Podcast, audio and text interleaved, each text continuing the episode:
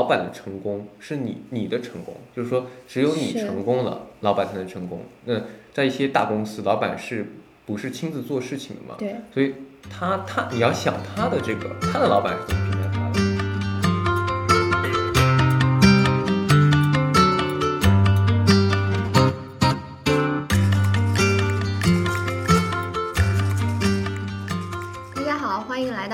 新一期的职场药丸栏目，我是主播 Lin。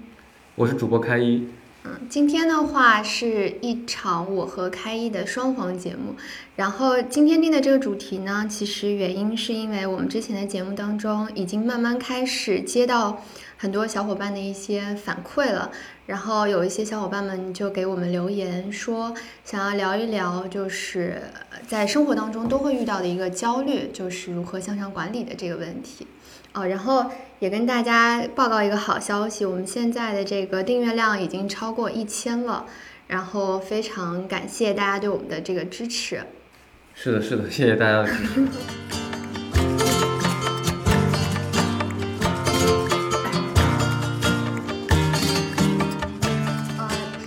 现在先定义一下，就是我们今天为什么要做这个如何向上管理的这样的一个问题。就是我们其实之前做过一些小的 research，发现咨询界这边有一个令人吃惊的数据，是说超过百分之六十的人他离职的原因其实是与直接领导的不合，也就是说超过六成的人他其实是不知道怎么跟老板去相处和沟通的。那一旦出现了这样的问题的话，他就会用离职的这种方式来解决。那么其实我们知道，离职表面上看也是一个解决方案，但是长久看来并没有解决一个本质的问题。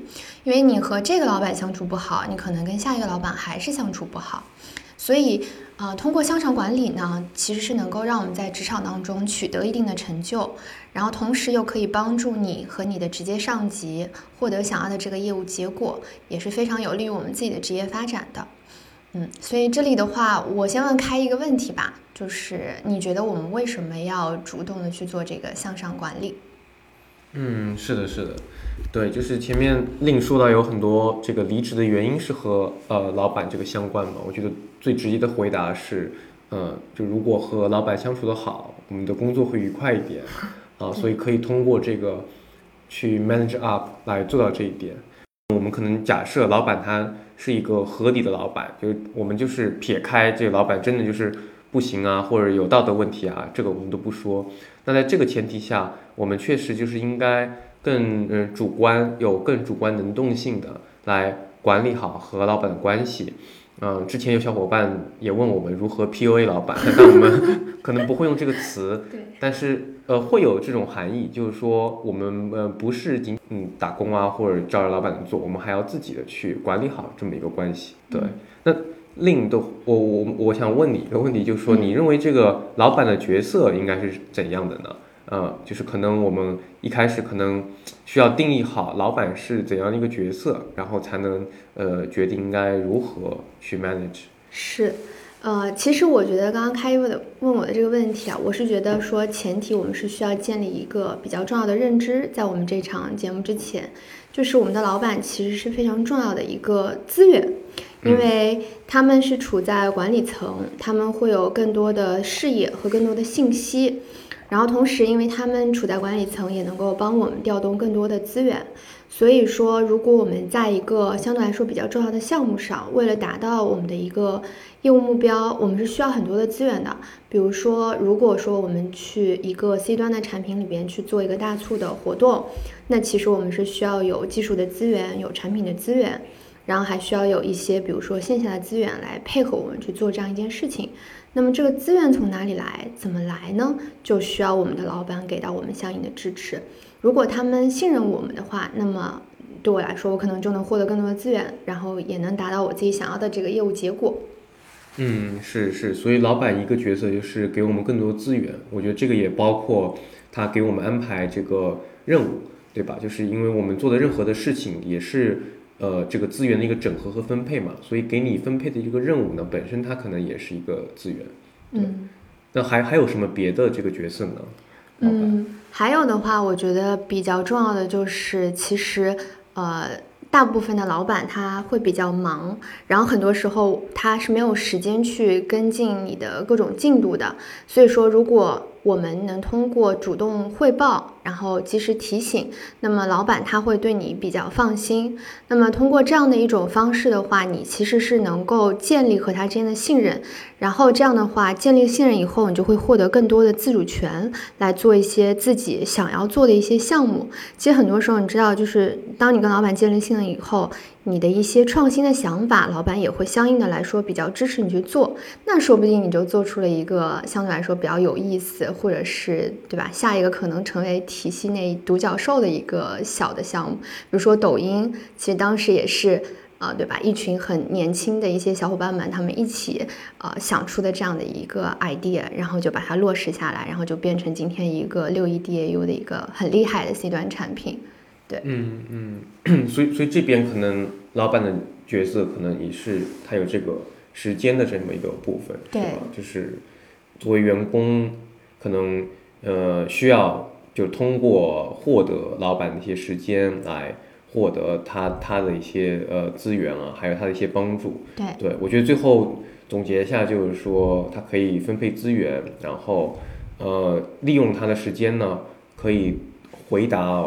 工作当中的一些具体的问题，呃，排除工作的一些障碍，嗯，呃，我觉得最后最后一点可能也是大家也都了解的，就是老板也是一个决定你的 performance、决定你的业绩的一个最核心的人员，对，决定你的年终奖 和你的晋升，对，所以他这个决定你的评分，它是一个最终的一个体现了。当然之前肯定是哎给你分配资源和你工作和你沟通等等的来了解你。所以老板那么重要的话，那我们应该如何做好向上管理呢？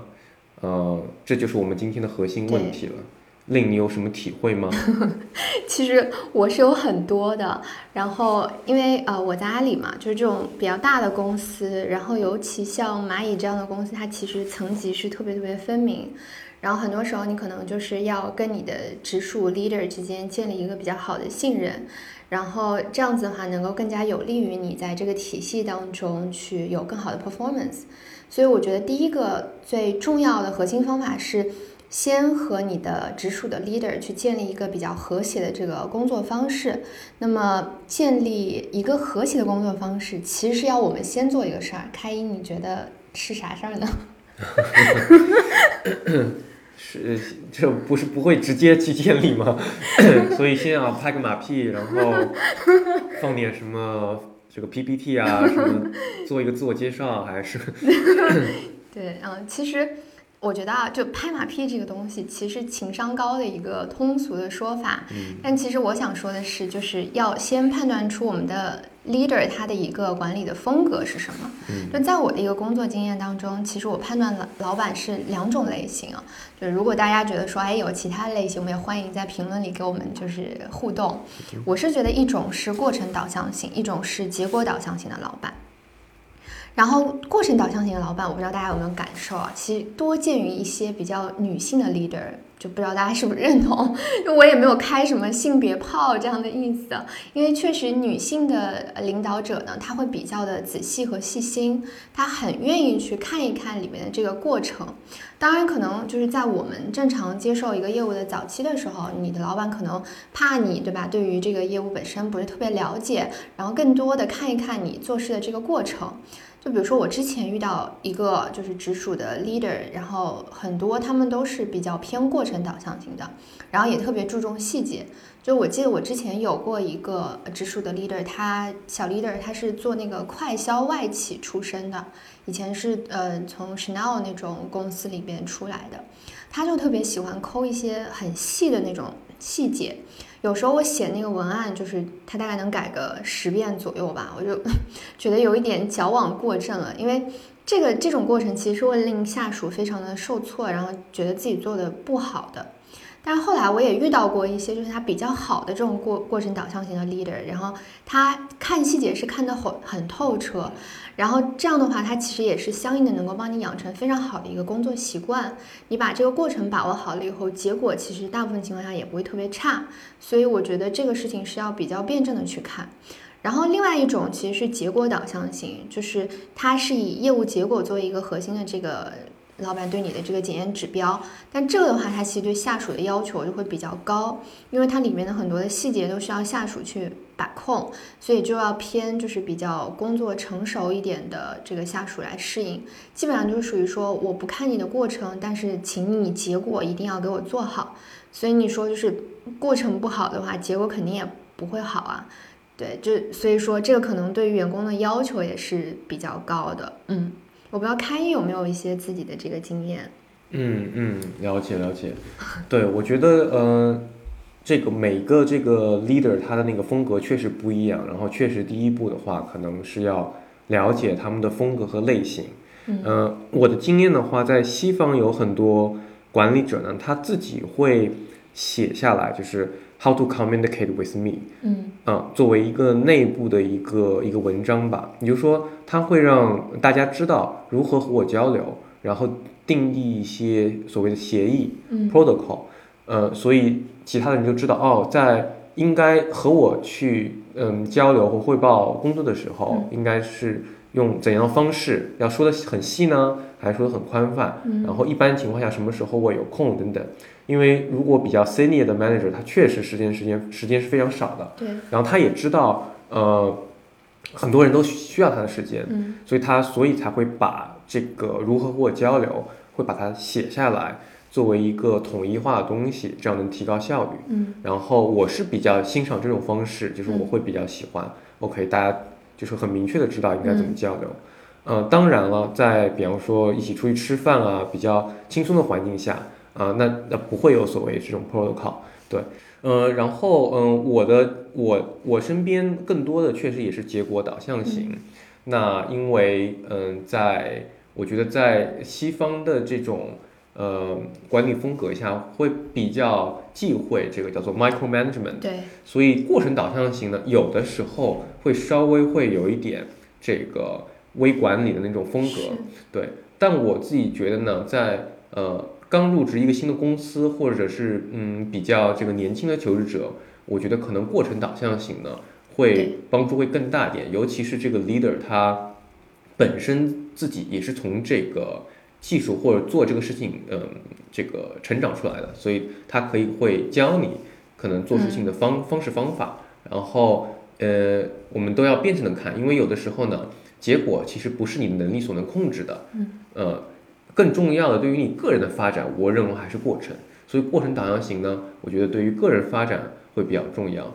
结果导向型呢，会适合呃你自己有了一定的能力，有呃可以自由自由这个发展。所以它可能我会觉得，对于稍微资深一点的呃打工人来说，会更更合适一些。对，那我们我们的观众朋友，如果嗯你有觉得喜欢哪一类型的，或者嗯，面对不同类型的老板有什么体会的话，也可以和我们交流留言。对，所以说还是嗯，要一开始判断自己的老板的类型到底是什么。呃，你可以甚至主动去问，呃，老板就是我应该和你怎么交流？你的交流风格是怎样的？在一开始早期了解到这个老板的类型和交流方式呢，才能决定我们的自己的工作方式。对，是的，没错。呃，接下来我们就可以去聊一聊具体的一些呃小技巧啊，PUA 小技巧。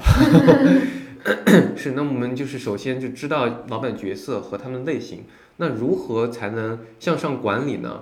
那这里我们有一个比较重要的概念，就是 manage expectation。那其实，在日常生活当中，呃，这个都是一个很广泛的概念。呃，那什么是这个 manage expectation 呢？令你有没有一些体会和分享？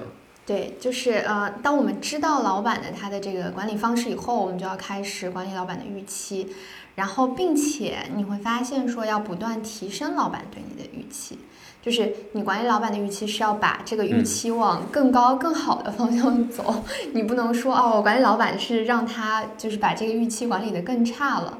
对吧？然后，所以我觉得这个是比较重要的一个点，因为你会发现很多时候你也想去 manage 你老板的对你的这个预期，比如说老板说，哎，那我现在想希望这个业务它的就是业务指标能够增长十倍，然后你就一直跟老板说啊，我觉得这个十倍做不到呀，我只能做到五倍或什么。然后如果是这样子的一种管理方式的话，老板会觉得说，哎，你是不是不想做我给你做的这件事情？所以你可能就是，比如说你觉得确实是有问题的情况下，你做不到，你也要讲清楚说，你觉得最好能达到什么样的一个一个情况。对我觉得这个比较重要。是的，是的，就是也就是说，就是在上司的配合当中，呃，你希望你的老板对你的预期是越来越高的，对，就证明啊，呃，老板认为你是越来越重要的一个人。嗯，那么在这个过程当中，你要知道自己的能力是什么，然后也要知道老板的预期是什么，然后去考察这两个东西是不是相互匹配。那在这个实际的工作当中，有的时候你要向下来承诺你能拿呃做到的事情，因为你会觉得我的能力可能呃目前就是这样，所以我觉得我要把你的暂时的把你的预期给拉低。这样做的好处是，如果你做到了，并且做得更好，那么老板会更开心，因为他预期被你拉低了。呃，在有的时候呢，呃。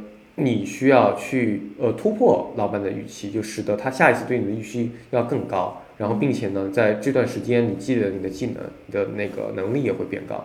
所以并不是说，虽然说长期希望老板对你的预期变高，但在呃每个工作环节上，你要呃就是管理好，对，呃不要去承诺你做不到的事情，这个是关键的。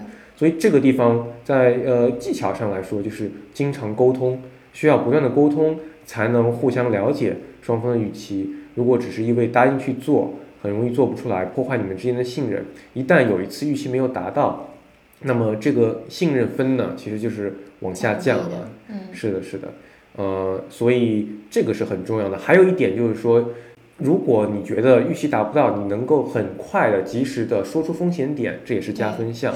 这能够体现出来你是一个很负责的人啊。所以说，信任其实是通过每次预期满足来达成的。即使你的能力可能呃一般般，这其实也没有关系。呃，信任这个东西呢，呃，也也是非常重要，它能够帮助你，即使就是说你可能某一部分做的不好，但其实也是可以帮助你获得一个很稳定的一个收获在公司里面。对，我觉得这个也是特别重要的。然后，呃，我想说的是，说其实因为老板他在一件事情的过程当中，他不是一个具体的执行者，所以他很多时候上不会知道这个业务的难点和痛点在哪。所以这个时候，我们可以通过一些跟老板的沟通，让他知道说你的业务的痛点和难点在哪里，然后他想达到的这个目标，就是通过什么样的方式拿到多少的资源才能做得到。但是这个前提条件也是我们做这个执行的同学，他能够基于自己对于业务有比较好的一个把控力上。因为如果有些人，比如说他对自己的业务真的不了解，那你让他报出风险点，他其实也报不出来。所以，嗯，我在工作当中就常常遇到有一些同事啊，比如说老板就会跟他说，哎，你能不能周五把这个事情给我一个结果？然后同事呢，有一些他不想忤逆老板啊，就答应下来说好的好的。但是其实，比如说他跟外部沟通的时候，因为呃有一些具体的执行细节，因为外部的人没有及时给他一个反馈，所以到了周五的时候，他给不到一个可行的结果，就老板就会非常生气。就这种事情，我真的见了很多很多。所以说，及时沟通，管理好老板的预期，是一个很重要的一些事情。嗯，是的，是的。好，那我们继续讲一些相关的技巧吧。好呀，那开一，你觉得还有什么我们平时在跟老板沟通的时候需要用到的小技巧呢？嗯嗯，对，呃，我刚才说的就是老板的时间很珍贵嘛，所以我觉得，嗯，还有第二个技巧的话，就是呃，要尊重和利用好呃上司的时间。嗯，怎么说呢？嗯，第一个就是你要找到合适的时间去跟上司沟通，呃，你需要提供的这个帮助啊或者资源。那这里面分两类，如果是特别紧急的这种沟通需求的话，要第一时间沟通，这个呢就是不会涉及所谓的啊，你们有就固定的 one on one 时间啊，或者说固定的组会啊，因为这是你自己的认知比较紧急的啊。呃，第二种情况下就是说呃比较复杂的这种问题，哎，但是紧急程度不会很高，你需要花一些时间去解释的，那你就提前。啊，去 book 上司的这个时间，找到一个呃比较富足的这个时间段来沟通你的一些方案。啊，这个这种情况一般是你可能有什么自己的想法，对于架构啊有一些自己的意见，那这个的话就需要一个嗯比较完整的时间来进行沟通。对，所以说嗯在沟通的时候，尤其是后后一种，那需要做好充分的准备啊，你不能说跟老板说哦我我呃我大概觉得嗯这个组织结构啊或者这个代码的这个写法和架构啊，我觉得要怎么怎么改进。那其实。嗯，作为老板，他可能每天有，呃，一百个或者很多个类似的点子闪现过他的脑海里面，这个不需要你去告诉他，嗯对，你要你要你要知道，嗯，基本的一些想法，他肯定是也想过的，或者别人也跟他说过，嗯，你需要给他的是一个他觉得可以做的一个说服的东西，嗯，所以这个是很重要的。你你你既然如果不给他半个小时时间，那就要把这半个小时他。你你至少你要觉得这半小时你说的东西，他是以前从来没听过的，嗯，对吧？那说说错了，其实呃没关系，但是如果不准备的话就不太好。那么对于紧急的事情的话，那就是可能就是五分钟的一个时间，你能说到点子上。然后这个时候呢，过程怎么想的可能没有那么重要，而是说我觉得应首先说我觉得应该这么做，呃，不这么做会怎么办？对，所以这些方面的话，就是说呃，其实需要一些操练才能够训练好。就是说，如何去利用好上司的时间？对我这里也想提一个比较重要的技巧，就是我们如何和上司沟通。刚刚开一说到的是关于我们区分了我们想要跟上司沟通的问题以后，然后怎么样通过就是更好的管理时间来跟上司沟通。那我想讲的就是说，你怎么去跟上司沟通你的这个业务指导呢？有些人的话，他是。呃，直接把问题抛给 leader，而没有提供任何的解决方案。那么 leader 他接到这个问题以后，他也很懵逼，就是这其实就是一种不成熟而且不高效的这个沟通方式。其实更好的是说，我先整理好这个问题具体一些，然后同时把这个问题的一些背景知识啊和假设都准备好，作为一个信息源来充分提供给我们的 leader。然后在寻求决策之前的时候，我其实是需要自己在脑子里先有几个解决方案的，并且针对这几个解决方案进行一个优先级的排序，然后让 leader 来决策和给到专业的意见。这个是真的会是一个比较高效的方式，也会让 leader 对你 就是比较有好感。嗯，对对对，说的没错。其实，嗯，我们说的前面这两个小技巧，其实都是涉及到沟通方面的技巧。是的。